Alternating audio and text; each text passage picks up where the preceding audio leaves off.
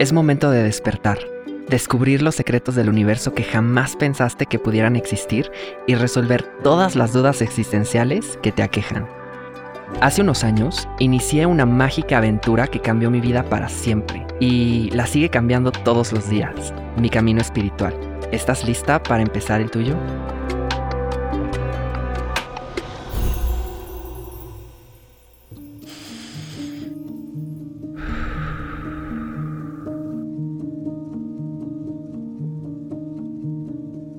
Nuestro camino espiritual es como entrar a la película del mago de Oz, donde la vida es blanco y negro hasta que llega un tornado y nos lleva con todo y casa a un lugar donde todo se vuelve de color.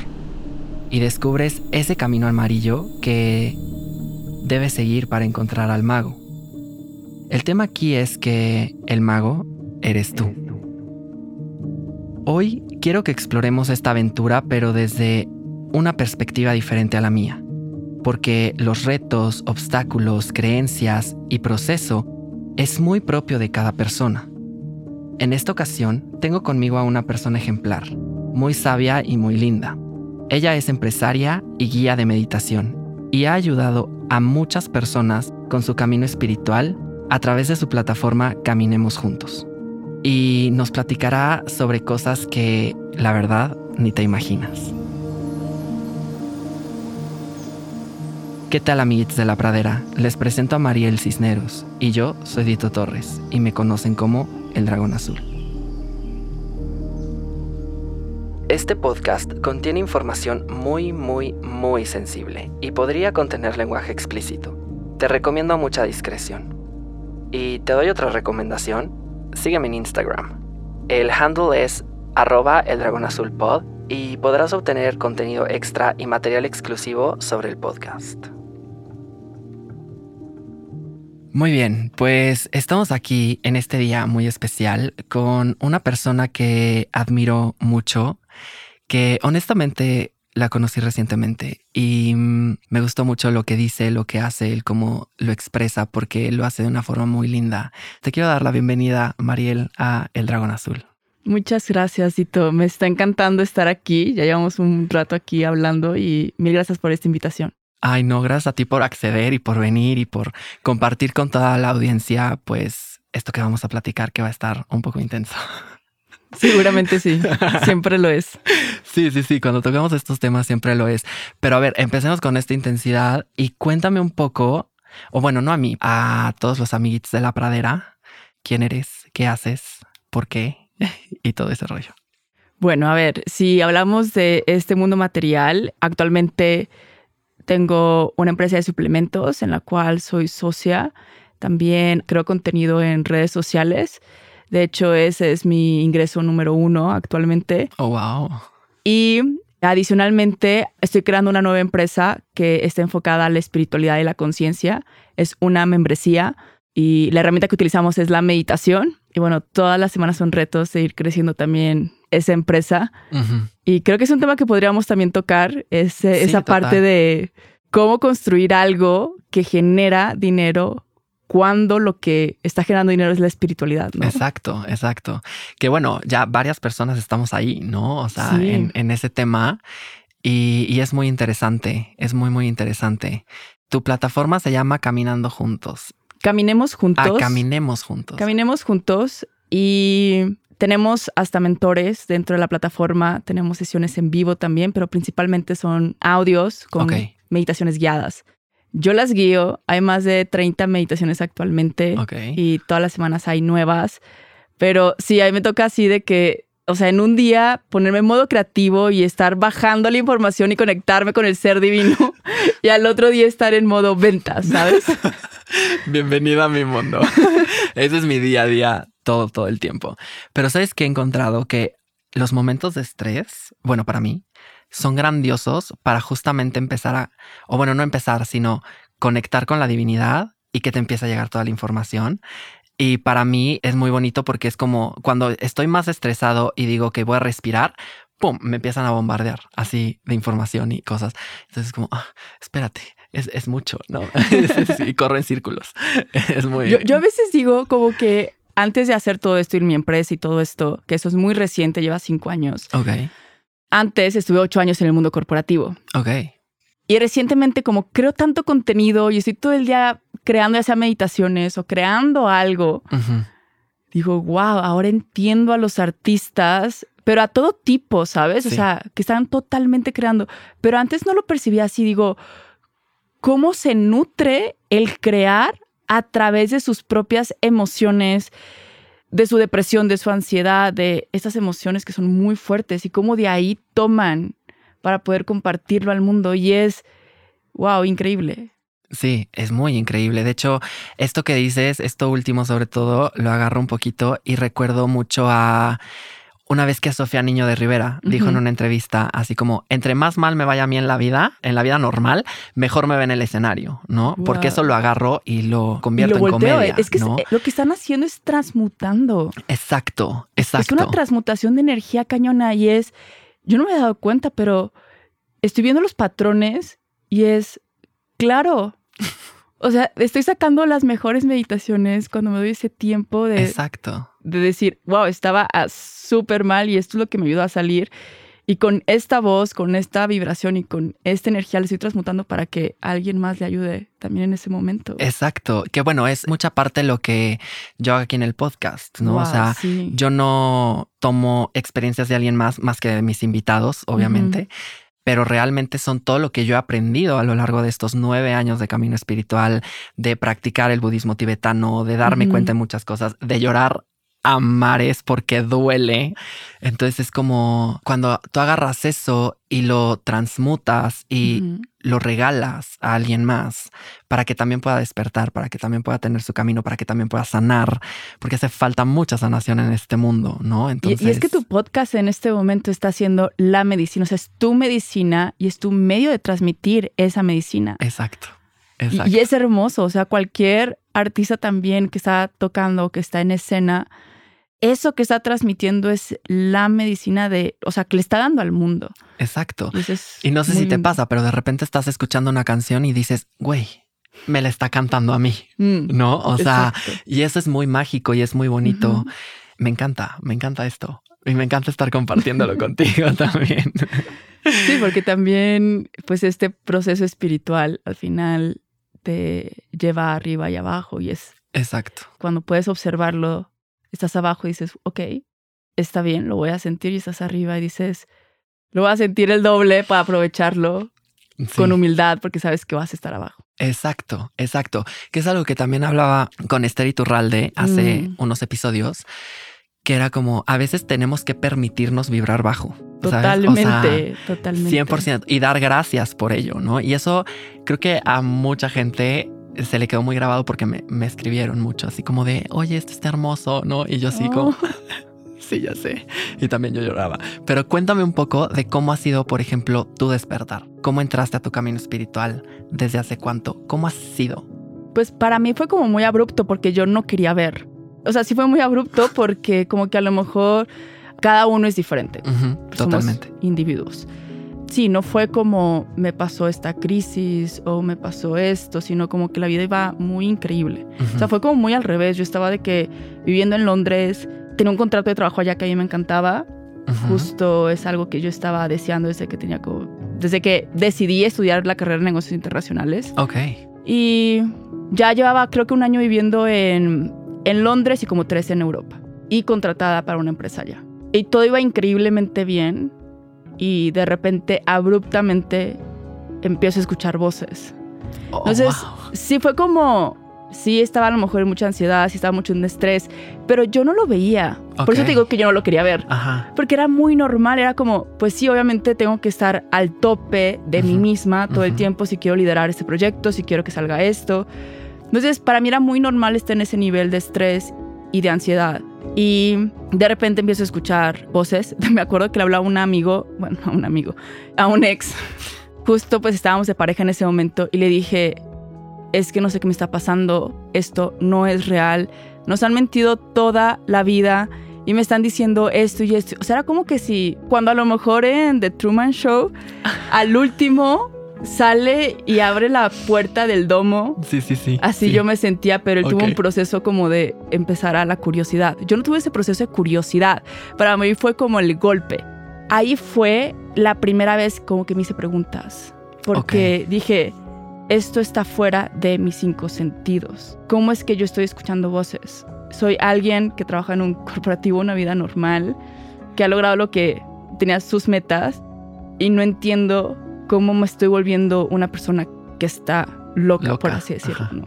Hicimos comillas en el aire. Exacto, porque ya después uno entiende que en la espiritualidad uno siempre está loco. es correcto, es correcto. Ajá. Pero bueno, para mí fue así el proceso un poquito más abrupto. Después de eso ya me empezaron a llegar ahora sí ataques de ansiedad.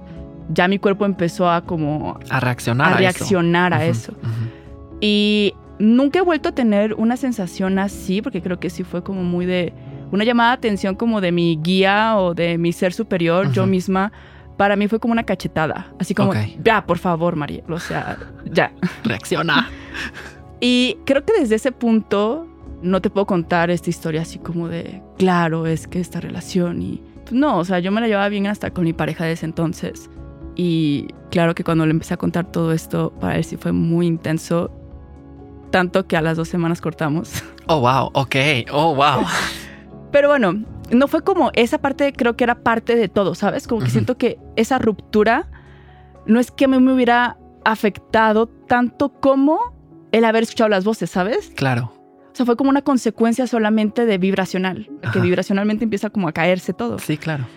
Desde que pasó esa situación, yo empecé a recibir muchos mensajes cuando estaba dormida. Ok, wow. Y entonces yo estaba conectando con... Y ni es que sepa al 100%, porque uno nunca sabe la verdad al 100%, jamás. Jamás. jamás. Eso no existe. Pero puedo a lo mejor percibirlo de diferente manera a cuando lo percibía, cuando me estaba pasando, que en los sueños yo tenía visitas, por así decirlo, de seres que sabían que eran mis, como mis padres. Tus ancestros. No eran ancestros, porque no eran de este planeta, eran Ok. Como mis padres de otra galaxia. Ok, ok, ok. Multiverso, wow. Ajá. Pero en ese momento ya lo veo como que era eso. Pero ahí era muy hermoso. O sea, parecía que yo estaba. Era muy, muy lúcido. Y entonces empecé a tener como por una semana sueños diferentes donde me visitaban, donde yo visitaba lugares que yo nunca había visto. Había lugares debajo del mar, había lugares con muchos pilares desérticos, que no son lugares en la tierra. Y después de creo que la semana es cuando yo empecé a hacerme muchas preguntas que jamás en la vida me había hecho. Y ahí es donde siento que ahora sí empezaba este camino espiritual. Pero no fue como que creo que hasta dos años después donde inicié esta deconstrucción, inicié ahora sí el desaprender sí, los primeros dos años fue mucha incertidumbre porque era muy, muy diferente a lo que había vivido. Claro, y aquí es donde comprobamos también que a cada persona le pasa distinto. Totalmente. O sea, porque yo tampoco estaba en crisis. Realmente tampoco estaba en crisis. Yo tengo mi maratón anual de Harry Potter todos los años, desde el 2012, del 15 de julio al 21. Y me acuerdo perfecto de las fechas, todos los años. De hecho, acaba de terminar. Sí. Nunca había conocido a alguien tan fan. O sea, conozco fans, pero wow, así de que ya agendado en su calendario y todo. Dito Torres, mucho gusto. el del año que entra lo hacemos juntos si quieres. Y me acuerdo perfecto que un amigo que fue conmigo a ver la segunda, 16 de julio del 2013, me dijo, oye, es que tu energía y no sé qué, yo creo que tú y bla, bla, me abrió el tercer ojo ahí y al día siguiente yo estaba meditando, haciéndome preguntas, o sea, fue todo muy rápido. Sí, wow, en el 2013. 2013. Y este amigo ya llevaba como un camino. Entonces... Sí, claro, él fue mi guía durante un rato, como un año. Qué bien tener un guía, porque esos dos años era de...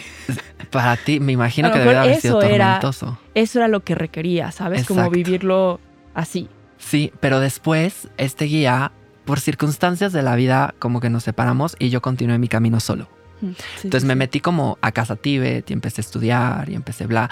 Y obviamente empecé yo a checar, que digo, no quiero ser redundante porque esto lo cuento en el primer, primer episodio del, del, podcast.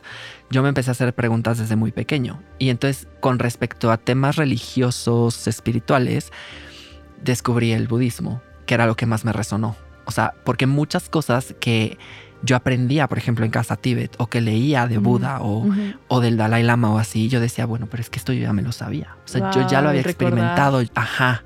O sea, ya estaba en mi subconsciente, ¿no? Y fue de ahí para el real. obviamente hay ups and downs, ¿no? o sea, tienes como que de repente se te olvida y... Oye, pero ¿este amigo te abrió el tercer ojo estando ahí en la película o cómo fue eso? No, terminó la película, salimos al patio de mi casa porque ya se iba y ahí fue literalmente en la reja de mi casa en Querétaro. Y fue como... Mm, y no sé si viste Doctor Strange. En la primera hay una parte donde The Ancient One le abre el tercer ojo a Stephen Strange. Y cuando yo vi eso en el cine, dije, güey, es que así se siente. O sea, se siente así, ¿no? Pero para mí, o sea, para mí fue así, pero en un segundo, ¿no? O sea, porque es una secuencia que dura como un minuto y medio, ¿no? Así se siente, pero en un segundo y es como, güey, ¿qué onda, no? Y lo primero que me dijo después de eso fue, ahora vas a tener que meditar. Y yo, ok, yo no tenía ni idea, ni idea. y entonces era así como de, mm, ok. Y me enamoré de la meditación. Es que ya cuando uno entra en el estado meditativo, o sea, es como que hay un reto por ahí a lo mejor al principio, pero ya que uno encuentra el sweet spot es ya no quiere salir. Exacto, que también me pasó. Que se vuelve adictivo. Exacto. Ay, gracias, alguien me entiende. Se vuelve adictivo. Yo vi a literal llegué a terapia y les dije, tengo un problema con la meditación, medito cuatro horas al día. Sí, sí, sí. O sea, es como Alcohólicos Anónimos meditación. Totalmente, totalmente, totalmente. O sea, es raro. Yo a veces meditaba para quitarme el hambre pero para quitarme el estrés no. Ese no. Ahora ya lo aplico más, obviamente, ¿no? Pero ha sido todo un ride. O sea, pero tu historia está increíble. O sea, de repente escuchar voces de la nada es como, ¿qué? Y eran muy claras. O sea, yo estaba escribiendo un texto como de, no sé, era, estaba en notas igual así escribiendo en mi celular, porque estaba de que con amigos. Yo les preguntaba a mis amigos, oigan, ¿no escuchan esas voces? Y ellos, Mariel, no. O sea, ahí es cuando, puf, o sea, dije, esto no nada más me está pasando a mí. Pero bueno, estaba escribiendo todo, todo, todo. Y de repente se borró.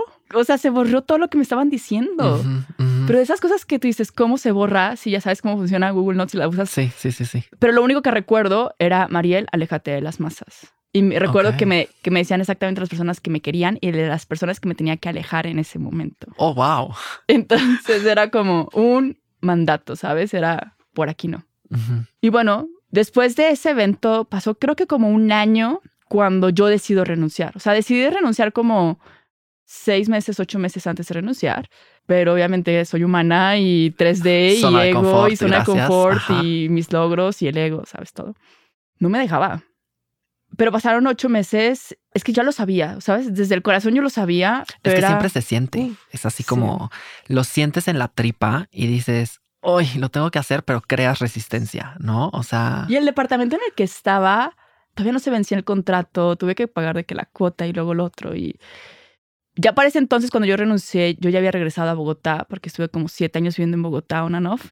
Y por eso mi contrato todavía no se vencía porque yo acababa de llegar, llevaba como seis meses en Bogotá cuando pasó eso. Después me fui un año sabático. Entonces, yo cuando estaba trabajando, una amiga se fue a Asia y mi parte juzgona fue como, ya se volvió hippie, pobrecita.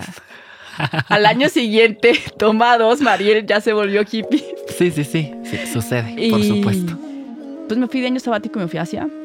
Y ahí es donde empecé ahora sí ya. Te fuiste a Tailandia, ¿no? Fui a Bali y a Tailandia, pero donde aprendí la parte ya de vipassana, budismo, fue en Tailandia. Claro, pues sí. De hecho, en Bali me acerqué más al hinduismo. O sea, mi maestro de meditación era más hacia el hinduismo. Ah, ok. Que es precioso. Sí, igual es que a mí me encantan las dos y yo mezclo las dos. Sí, bueno, yo no mezclo tanto porque yo soy muy purista en todo lo mm. que hago, en todo lo que hago. Y eso es muy bueno. A veces. Como todo. Polaridad. ¿Te acuerdas de la no dualidad? bueno. Por ahí va el tema, ¿no? Entonces, a veces soy muy purista, que tiene mucho que ver también con la parte perfeccionista y mm, chalala. Entonces, de repente es como así, ¿no? Pero si yo pudiera decir realmente, no me gusta declararme así, por supuesto, pero si yo pudiera decir, yo diría que soy completamente politeísta, mm. en el sentido de que en todos los dioses que me han plantado, creo. En todos. Sí, sí, sí. Menos en el católico. En ese sí, de plano no. Pero sí creo en Jesucristo, como persona histórica. Me han juzgado mucho por eso. Pero bueno, ni modo, no pasa nada. Y alguna vez escuché, no sé si fue en Asia, porque muchos occidentales vamos allá. No sé, escuché allá que si llegabas a conectar con el budismo y el hinduismo, ellos te decían, principalmente tú debiste haber conectado en algún momento con tu religión, porque todas las religiones hablan de lo mismo, ¿no? Si lo intentaste y no conectaste, está bien que vengas, pero nada más te decimos que es lo mismo. Sí, todos los caminos Pudiste llevan conectando a Roma. con el cristianismo, con el catolicismo, así como estás conectando ahorita con el budismo, el hinduismo. Exacto. Pero, o sea, es hermoso cualquier manera en la que llegues. A ver, como dicen, de la moda lo que te acomoda, ¿no? O sea, si tú sigues X camino y tu vecino sigue el otro, no quiere decir que uno de los dos esté mal. Al contrario, a ti te funciona una cosa. partes del elefante. Exacto. Y eso es lo que hace hermosa la espiritualidad. Está increíble. Me picaste un poquito la cresta ahorita y te quiero preguntar, ¿qué es lo más difícil que te costó de construir en tu camino espiritual? Hasta el momento, porque obviamente sabemos que una vez que entras al proceso no sales, ¿no? Pero hasta el momento. no me lo vuelvas a recordar. Como que cada vez que uno entra más es, es esta parte de, ok, tengo que ser responsable. Ok, ya soy consciente, karma. Así como, uf. Creo que, o sea, personalmente ha sido dejar un avatar, me refiero a un avatar, una personalidad que ya no te ayuda para la siguiente vibración o el siguiente proyecto o, o lo que sigue en tu etapa de servir a la humanidad. Dejar como esos pedacitos tuyos y decir tanto que me divertía. Por ejemplo, yo después de mi año sabático regresé a casa de mis padres y yo llevaba ocho años viviendo fuera de México. Y yo regreso y regreso a Saltillo, soy del norte del país. Y me dolía mucho como decía, wow, mi vida, que era viajar todos los fines de semana, estar haciendo proyectos estoy aquí en mi cama en el cuarto de visitas. Eso fue muy triste, ¿sabes? Como que mi ego era, creo que le dolió, ¿sabes? De, pero ahí esa deconstrucción de, de suéltalo, esa vida ya no es suéltalo, pero duele soltarlo, ¿no? Entonces era como meses porque yo tenía una visión del éxito. Y para mí eso estaba haciendo el éxito en mi carrera. Y sí, yo sé que hay personas que a lo mejor es más hacia la parte de relaciones, hacia la parte no sé, amistades, para mí fue como esta versión mía del éxito que había construido para mí y de repente estar viendo al techo en, el cuarto de visitas. Fue una de las primeras partes y más recientemente ha sido otra vez esta parte de, uff, como de desnudarme completamente. Eso también ha sido una parte como muy fuerte en este camino, como que al principio era como que ya suelta para poder construir una versión diferente pero la segunda es, ahora vete así completamente. ¿Y a qué me refiero? Es, acepta tu ira, acepta que eres ira o que está ahí, eres humano, acepta y vela y siéntela, acepta que está la avaricia, está la envidia. Todo eso también fue fuerte porque es como mi parte humana es todo esto también, todas estas versiones y abrazarlas también fue un proceso. Claro. Siempre. Es bien complicado. Dicho en palabras mundanas realmente, porque no pienso que sea complicado, ¿no? Más bien es como de repente laborioso, ¿no? Por decirlo de alguna forma. Y conecto contigo totalmente porque eso que mencionaste de estar en el techo de la casa de tus papás pensando, creo que fracasé, ¿no? A pesar de todo, a mí me pasó durante la pandemia. Yo le hablaba a mi coach, Claudia, estoy en depresión porque me siento como el dito de 16 años y no sé qué hacer. Y es como si nunca fuera a regresar a mi casa, a México, como si estuviera en un limbo, ¿no? Y me decía Claudia, y fue algo muy bonito, la verdad. A ver, Dito, cuéntame todo lo que has hecho desde los 16 años hasta ahorita. Y ahí me tienes dos horas, ya sabes, platicándole a mi coach así, cosas que ella obviamente ya sabe. Ya, claro, porque lleva tu. ¿Sabes? y aparte trabajamos juntos, o sea, entonces como. Y entonces se sabe todo y bla, y me dice, entonces, ¿qué concluyes? Y yo en lágrima, obviamente, que no soy el dito de 16 años y que ya lo logré y que no sé qué, ya sabes. Sí. Y la otra dice, tienes un podcast, jamás imaginaste, en niños de ahora tienes el puesto, ¿sabes? O sea, es como, y yo, si estás bien pendejo. ya sabes, como, justo, hoy la justo hoy en la membresía tenemos de que cada tres semanas lanzamos como un nuevo hábito, por así decirlo, hacia la parte espiritual. Y tu historia me resuena mucho porque yo el fin de semana estaba viendo como un video de alguien y ya sabes, se me dispara, ya uno ya empieza a reconocer los patrones. Después llegan unos nuevos que tú dices, ¿de dónde estaba esto que no estaba viendo? Pero para mí ya reconozco bastante cuando llega y se dispara la envidia y la comparación, ¿no? Y entonces ya estaba ahí metida y con la ansiedad y yo, fuck. Y al rato fue, ok, no, Mariel, tienes tus cualidades, recuerda lo que tú eres y lo que estás compartiendo. Y ahí me tienes yo haciendo mis mantras y nada más revisando. Y ya me habla Chris, que trabaja eh, Caminemos Juntos. Y me dice, oye, María, nada más para que revises el hábito que va a salir para Caminemos Juntos para esta semana.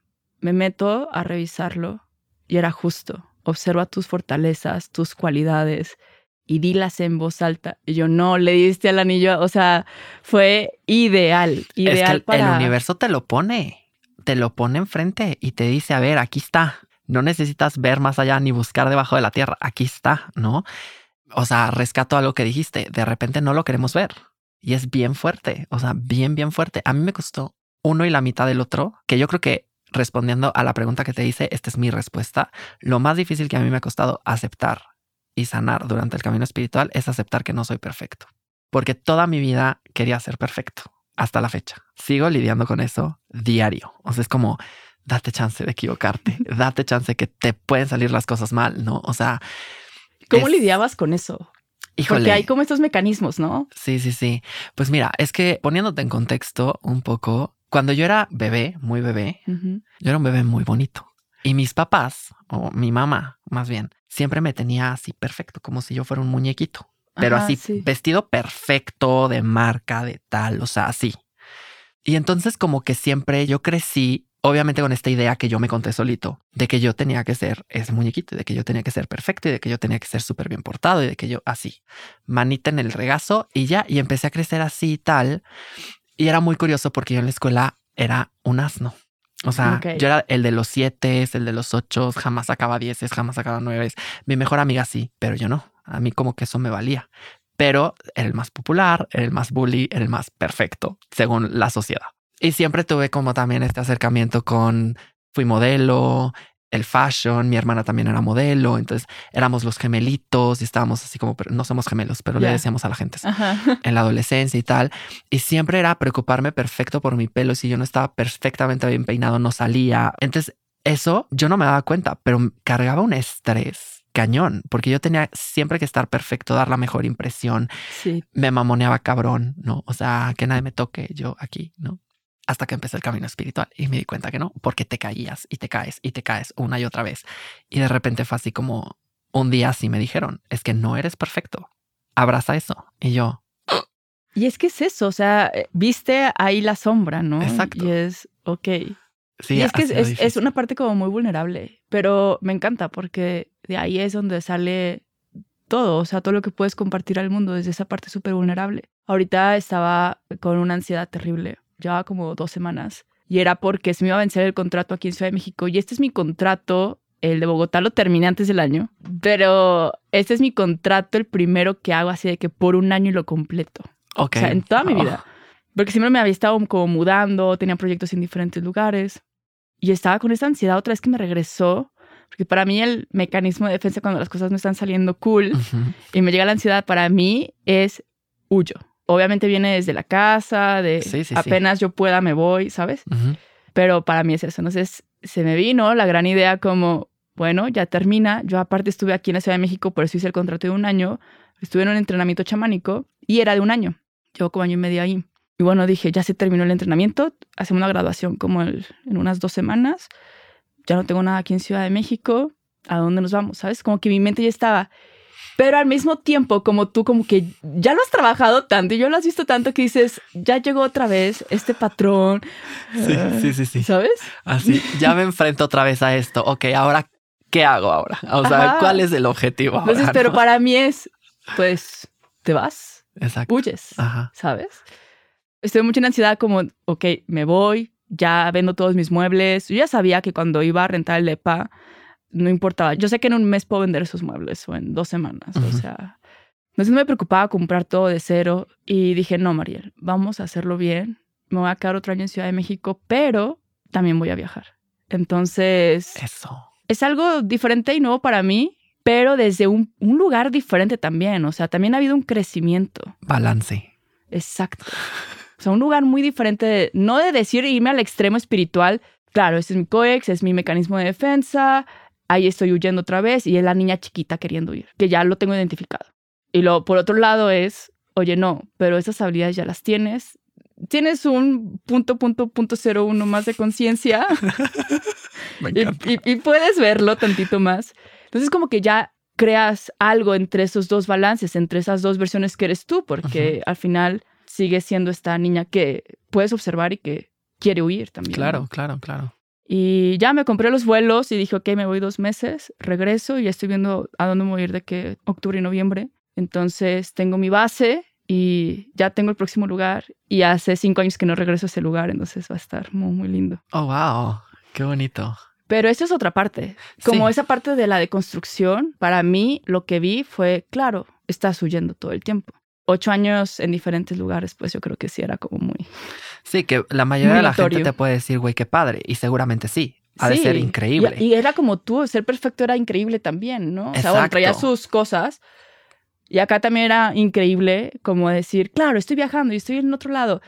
Pero nos contabas, o sea, al final seguramente había esas cosas de ansiedad por no lograrlo. Claro. Y aquí había ansiedad porque no sentía que había unas relaciones estables en ningún lugar. No había una raíz. O sea, eres nómada todo el tiempo. Ajá. O sea, es, sí, pues ambos aspectos tienen muchos matices, ¿no? Que muchos son padres y otros, pues no tantos, están más jodidos, ¿no? Sí, totalmente. Creo que otra parte así, yo creo que todo acá, pero otra parte fuerte ha sido como, que también he recibido como cachetadas, ha sido la parte de la humildad y de la generosidad. Como que uno piensa como que no, sí, claro, a mí sí me educaron así, pero es que uy, no, tenemos tanto que trabajar en esos dos aspectos. muchísimo, muchísimo. Todo el tiempo. Todo el tiempo, literalmente todo el tiempo. O sea, es un trabajo del diario, ¿no? O sea, desde que te levantas a meditar, no, bueno, no sé, ese es mi modus operandi, ¿no? Pero, o sea, yo me levanto a meditar y medito y estoy en mi rutina, pero siempre es algo nuevo porque la intención es diferente, porque tal. Y también eso marca mi vida. Y cuando no medito, me da ansiedad. Entonces, como, mm, ¿no? Entonces tengo que buscar un momento para meditar, ¿no? No, y es que es como el huevo y la gallina, o sea, es como que no meditas, te da ansiedad, necesitas meditar, pero pues no vas porque estás en ansiedad, ¿sabes? O sea, yo estoy así con el yoga, o sea, yo, fui a visitar a mis papás y luego llevo dos semanas que ya regresé, ya mi vida me regresaba al yoga, ¿no? Que a mí, para mí, mover el cuerpo es... Vital. Eh, o sea, es mi meditación activa, pero es como si yo observara mi cuerpo cómo energéticamente se está liberando. O sea, es es muy hermoso porque cuando se libera de un lado, hasta siento en el cuerpo. Y me conecto mucho con la energía haciendo eso. Claro, llega la ansiedad. Claro. y entonces como que no quiero ir, pero sabes que eso te va a ayudar. Y lo mismo pasa con cualquier otra práctica espiritual. Que al final, como Osho decía, es tan básico como cuidar de tu cuerpo, de tu mente y de vez en cuando hacer una que otra catarsis porque esas emociones a veces no salen así de fácil. Exacto. Que de hecho, te digo, el universo te lo pone. Me acaba de pasar. Ves el maratón que te digo de cada año. Bueno, el último día, obviamente es el más fuerte porque se acaba, ¿no? Pero es el regreso. Se acaba de pasar también, ¿verdad? Sí, sí, acaba de, pasar así. No, bueno, el 16 de julio X, el 21. Ah, claro, porque terminó el 21. que se acaban, o sea, que ya se acaban las películas y así. Y entonces es como, y yo siempre sé, porque siempre lo he sabido, porque pues, siempre pasa, que voy a llorar pero era un llanto. Te lo digo de verdad, entre todo el estrés del trabajo, mm. del podcast, de bla. Más aparte el sentimiento que todos los años me da de como que de guardar otra vez a, Harry Potter en su cajita y al adolescente y tal. Era un llanto. Yo no podía respirar. Y cuando terminó todo el tema y dije, a ver, ya. Era como, ¡Ah! soy nuevo. Ah. Sí. No tengo pedos en la vida. Es como un antes y un después. O sea, ¿y crees que esté relacionado con esa ocasión donde tu amigo, después de ver las películas también? No, porque yo era fan mucho antes. O ah, sea, yo empecé a ser fan de Harry Potter desde los 11. Sí, cuando O sea, yo crecí con el literal. Digo, nunca lo he hablado así como tan explícitamente en el podcast, así modo chisme, pero o sea, muchas de las cosas, incluso espirituales, que yo he aprendido a lo largo de mi camino han sido por Harry Potter muchos de los valores, muchos de, por ejemplo, entender mi animal espiritual, que tengo un episodio al respecto, ¿no? y la expresión del patronus y descubrir mi animal espiritual que por eso se llama el dragón azul, entenderlo a través del patronus como la expresión de tu alma, pero también como de repente tu tótem, etcétera, etcétera, y luego descubrir el cómo es en otras culturas, que es muy parecido, dices, wow, pero yo lo entendí gracias a Harry Potter. Wow, es que. Y es como, oh, wow. Eso es una canalización cañona, Harry Potter. Sí, está cañón. eso no es de este mundo.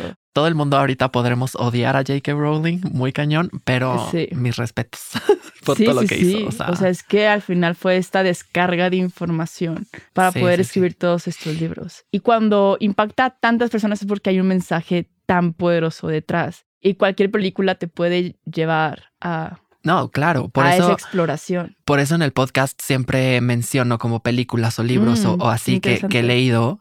A mucha gente le llamó mucha la atención porque en el primer, primer episodio menciono cuatro películas de Disney.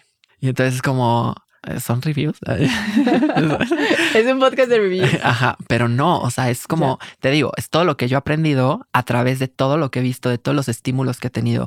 Porque yo a diferencia, por ejemplo, de ti o de Ana Belén o de Esther, mm. etcétera, gente que ha venido y amigos míos y tal, yo no me he ido de que a la India a recluir en un ashram a meditar o así. Yo todo lo he aprendido desde aquí, lo he aprendido solo y lo he aprendido a través de los estímulos de ti, de Ana Belén, de Esther, de, los guías que he tenido, etcétera, ¿no? Pero todo ha sido desde aquí. Y uno de mis sueños de la vida es literalmente irme a recluir tres meses a Nepal que me da miedo. y por eso no lo he hecho. ¿Qué te da miedo el silencio? no, el silencio no, porque sí me he ido a retiros de silencio de una semana, mm. que como te podrás dar cuenta, me cuesta mucho trabajo callarme. Pero sí, se ha logrado, se ha logrado, chica. Entonces está padre. Porque también hay que saber cuándo callar. Y creo que eso es algo que te enseñan mucho en esos retiros. Bueno, que aprendes, ¿no? No te lo enseñan, no te lo dicen, pero... Es que es algo curioso. Yo también pensé que cuando uno iba, ibas a aprender como de forma occidental. Y no. Y es muy diferente la forma. muy diferente. O sea, es como, pues simplemente ahí está tu lugar, ahí hay un espacio donde puedes meditar, hazlo. Y sé, aquí en Occidente, yo porque tengo esta membresía de meditación y membresía espiritual y de conciencia, todos esperan un haz A, B, C, claro. D, y luego regresas conmigo, te digo tal, ¿sabes? O que te estén guiando todo el tiempo. Y siento que esas meditaciones que son guiadas con visualización es una meditación muy moderna que comparto. Porque realmente una meditación, al final, simplemente eres tú en silencio pero está también bien, ¿sabes? O sea, hay personas que requieren esas dos rueditas de la bicicleta. Claro, claro. Porque su mente es un caos. Y creo que también hice las paces con eso, porque yo decía, ¿cómo voy a estar compartiendo este tipo de meditaciones que son más hacia lo guiado, hacia la visualización, cuando como yo lo aprendiera, siéntate y al siguiente día yo ya sabía que el maestro me iba a decir, ahora pon tu atención en este punto de tu cuerpo. Y ahí estabas 12 horas nada más poniendo atención en ese punto de tu cuerpo. Y luego otra vez al día siguiente, no estaba él viéndote si meditabas o no. No, estaba él. No, no te están checando, no es un examen. No es un examen, es quien quiere estar ahí, eres tú y por algo estás ahí. Tu alma ya está lista para estar ahí. Exacto. Pero eso, fíjate, tú lo que estás haciendo también, como me lo dijiste a mí hace rato, estás canalizando todo eso para ayudar a la gente que no lo puede hacer de la misma manera. Exacto. Me explico. Y yo sé que hay gente que después de estar en Caminemos Juntos o estar haciendo estas meditaciones que para mí son como dos rueditas que le estoy poniendo a la bici, porque es como, ahí te estoy acompañando. Sé que en algún momento por hacer esta práctica, ellos mismos se van a sus propios retiros, ellos mismos ya toman la iniciativa porque su alma está lista para realmente estar con ellos mismos y ir a un trabajo ahora sí profundo y de verse. Claro, claro, claro, es que es así. O sea, cuando yo empecé a dar clases de meditación por una crisis económica que tenía, porque a mí jamás me había pasado por la mente, literalmente le hacía, era una clase, no era de que te sentaba y meditabas y ya, o te guiaba la meditación y ya, no. A ver, ahora respira así. Hoy vamos a hacer respiración de fuego. O hoy vamos a mm. hacer respiración kundalini. O así. Y cuando me preguntaban mis alumnos así, ¿y tú cómo aprendiste todo eso? Era como, ah, cabrón, no sé pues de meditar, ¿no? O sea, de sentarme a meditar horas, de buscar meditaciones guiadas en YouTube. O sea, hubo una época también de meditar en silencio. Durante un año de mi vida era meditar en silencio. Y mucha gente era así como, ¿y es que cómo le hace? Pues es que no sé, güey. O sea, yo nada más estoy compartiendo el cómo se hace la técnica bien para que no te cueste tanto trabajo, ¿no? O sea. Y es eso, es compartirlo. Y ya cada quien va a ir a encontrar también, porque nunca se queda uno con el mismo maestro. No, por supuesto que no. Y aparte también es esta parte de decir, ok, a mí también me falta camino. O sea, yo te estoy compartiendo esto, pero yo no lo sé todo. Y tampoco soy experto en todas las técnicas, ¿sabes? Cuando tú transmites también eso, les ayudas a las personas y a ti mismo a moverte, a ir más para adelante, a cuestionarte más las cosas. Sí, al final es el darte cuenta que siempre eres el aprendiz y el maestro. Y es este círculo, aprendiz, maestro, y el darte cuenta de eso es lo que te mantiene en humildad y en curiosidad constante ante la vida. O sea, para mí ha sido muy revelador todo el tiempo porque, de hecho, Matías Di Stefano, cuando le preguntan de su despertar, porque él ya despertó así. no sé si lo ubiques, es un argentino, pero cuando le preguntan de, oye, ¿cómo fue este despertar? O, ¿Sabes? Y dice, todos los días estamos despertando. Es totalmente correcto. Todos los días. O sea, tú me preguntas y claramente para mí ese momento que te acabo de contar de que escuché voces y que nadie en el lugar donde estaba escuchándolas fue una forma de una cachetada muy fuerte, pero que a todos nos pasa en algún punto. A lo mejor para ti fue este tercer ojo de aquí te lo despierto. Pero también ya estaba lista tu alma, ¿no? Sí, claro. Totalmente. Aunque haya sido fuerte también para mí, yo decía, ¿qué es esto? Ok, ahí me di cuenta pero todo el tiempo te estás dando cuenta. O sea, al final el 95-99% es nuestro subconsciente hablando, interactuando. O sea, el resto es nada más lo que somos conscientes. Entonces hay una oportunidad inmensa de crecimiento porque dices, ah, claro, entonces hoy ya me di cuenta de esto. Y ese es el darte cuenta y el estar en intimidad contigo, que es el silencio. Esa es la conciencia. Y es lo que te va a seguir llevando y llevando y luego caes de nuevo, dices, ya caí, está bien. Pero ese es el juego. Eh, sí, sí, sí, sí, ese es el juego. O sea, es el juego. Y es un juego muy padre y es un juego muy entretenido, aunque a veces hay que aceptarlo también, nos caga, ¿no? De, de pronto, a mí me ha pasado cantidad de veces decir, ay, otra vez, otra vez el mismo pedo, otra vez la misma cosa, otra vez llorar por lo mismo, ¿no? Y es como, bueno, está bien. Pero pues está bien, también es un tema de ser paciente. Esto me lleva a quererte preguntar, porque aquí en el Dragón Azul siempre le doy a, los amiguitos de la pared el cómo, el cómo hacerlo. Entonces, ¿cuáles serían tus tres consejos para abrirte a la deconstrucción espiritual? Hay dos caminos, porque si están escuchando este podcast, seguramente ya están en ese proceso de, estar o curiosos o ya han tenido experiencias, ya están, vamos a decir, abiertos a esa exploración. Ahora, mi recomendación para ellos es cuando tomen una práctica, hagan la suya y eso me lo decía siempre un maestro. La idea es que sea toda la vida, pero hagan la suya al menos unos dos, tres años para que ustedes puedan sentir esa vibración y ese beneficio de esa práctica. Y a lo mejor después dicen, no, esto no es así como, como a ti te pasó con el budismo tibetano, esta es y de ahí siempre hay cosas que aprender. Para mí sería encuentra, no tiene que ser una religión, pero sí a lo mejor una práctica espiritual que conecte contigo. Para mí ha sido desde el día uno la meditación. Por dos. Pero hay personas que la meditación no es y hay gente que hace y comparte su medicina a través del yoga o a través de simplemente estar nadando. Para mí es esencial que encuentres una práctica espiritual diaria, porque diariamente nos tenemos que mantener.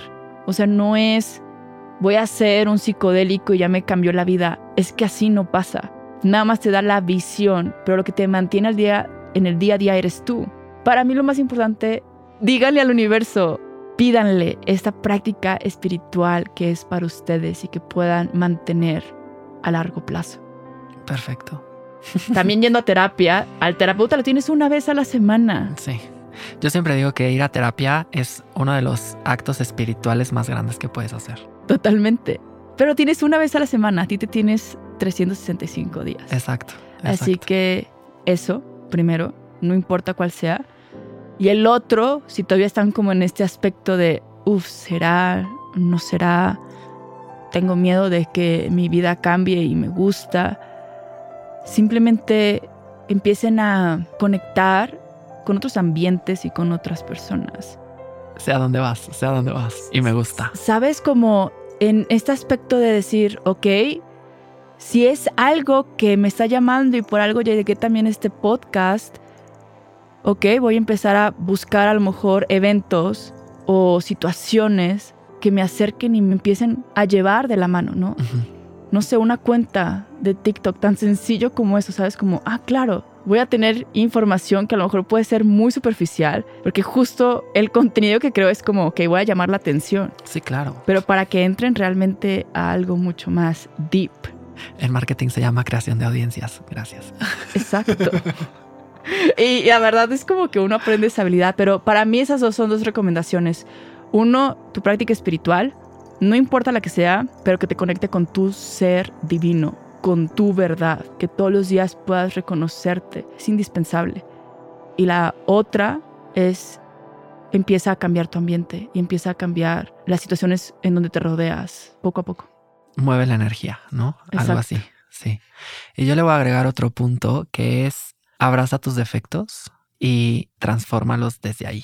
Aceptar, que ya lo vimos con Ana Belén, aceptar para transformar. Eso a mí me ha ayudado muchísimo, sobre todo por el tema de no ser perfecto, ¿no? O sea, cuáles son mis defectos, ¿no? Y ya una vez que los acepto, los abrazo y los amo hasta cierto punto, entonces es cuando puedo decir, ok, esto está pasando por esto, por esto, por esto, por esto, y lo puedo sanar desde ahí. Hay un ejercicio muy bueno que mi maestra nos hizo hacer en este entrenamiento que hicimos este último año, y es pon en papel realmente qué es lo que te molesta más así de las personas que viven contigo, que interactúas con ellas todo el tiempo, pero qué es lo que te molesta más de esa persona. Y elige tres personas que estén interactuando contigo y dices, es lo que más molesta. Y puede ser uno de tu ambiente familiar o escuela, otro si llegara alguien en la calle, qué es lo que más te molesta de ese tipo de personas. Y otro simplemente qué te molesta del mundo en general.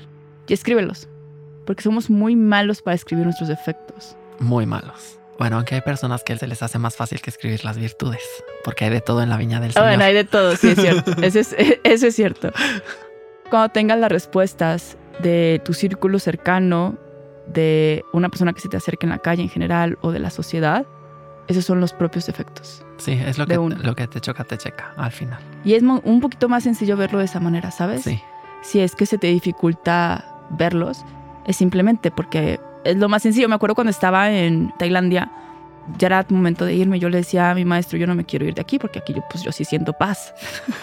Aquí estoy feliz. Y porque yo siempre he estado, mi mecanismo de defensa para mí es como el lugar, es lo que me da paz, pero uno aprende que no. Yo le decía, no, es que yo aquí siento paz. Yo no entendí cuando me lo dijo, pero me decía, donde uno aprende realmente es allá afuera, no aquí este no es tu Dharma. Por algo creciste allá en Occidente. Ve y aprende de allá. De allá. Y no de algo de un maestro de allá. Aprende afuera. Afuera es donde vas a aprender el juego. De la vida, de la calle. Porque pues es lo que acabas de mencionar. Todo el tiempo es un reflejo. Y ahí es donde estás aprendiendo. Yo no lo entendí en ese momento, yo nada más entendí, vete, ya no te quiero aquí. y lloré y me fui. lloré y me fui. Pero ahora lo entiendo que venía a aprender y llevo, de hecho, desde que me dijo eso cuando regresé, eso fue como que lo último. Cuando estuve en Tailandia, llevo cinco años desde que me dijo eso acá, en México, y finalmente voy a regresar allá. Me encanta. Mariel, muchas gracias por haber compartido esto. De verdad. muchas gracias por, venir. gracias por esta plática que estuvo muy mind blowing. Y espero que regreses al Dragón Azul. Sí, 100%. Qué increíble tu proyecto, me encanta. Me encanta que te compartas de esta manera. Muchas gracias, muchas gracias. También es para mí, al final de cuentas, entonces terapéutico. De nuevo, muchas gracias. Espero que les haya gustado. Compartan, sigan a Mariel. Voy a dejar los handles en las descripciones del episodio y nos vemos en la próxima. Bye bye. Me ha quedado la cabeza dando giros. Ha sido increíble de mucho aprendizaje y espero de corazón que lo hayas pasado igual de bien que nosotras. Pero si te has quedado con dudas, tienes algo que comentar o necesitas acompañamiento, te voy a dejar en la descripción de este episodio mi Instagram y el de Mariel para que nos contactes. Si este episodio te ha gustado, compártelo y déjame 5 estrellas en Spotify para que le llegue a más personas y las ayudemos a despertar. Lo valoraría muchísimo. Recuerda que este podcast es grabado y producido en los estudios Nodalab en la CDMX. Y en las notas del episodio encontrarás información inédita sobre la familia de podcasters que estamos construyendo para darte siempre lo mejor. Sigue el camino amarillo. Está lleno de retos. Habrá tormentas y días soleados. Pero al final encontrarás eso que estás buscando y no querrás volver atrás. Nos escuchamos pronto. Namaste.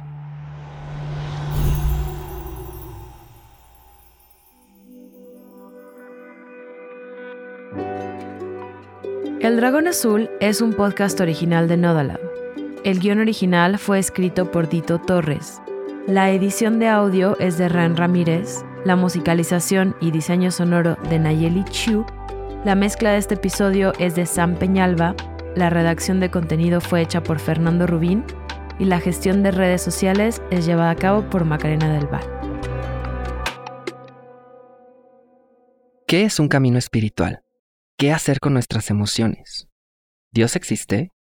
¿Cuál es nuestro animal espiritual? ¿Por qué no nos gusta ser vulnerables? ¿Cómo canalizamos nuestra energía? Soy Dito Torres, el dragón azul. Acompáñame en el siguiente episodio para conocer más sobre ti misma y todo lo que el universo te tiene preparado.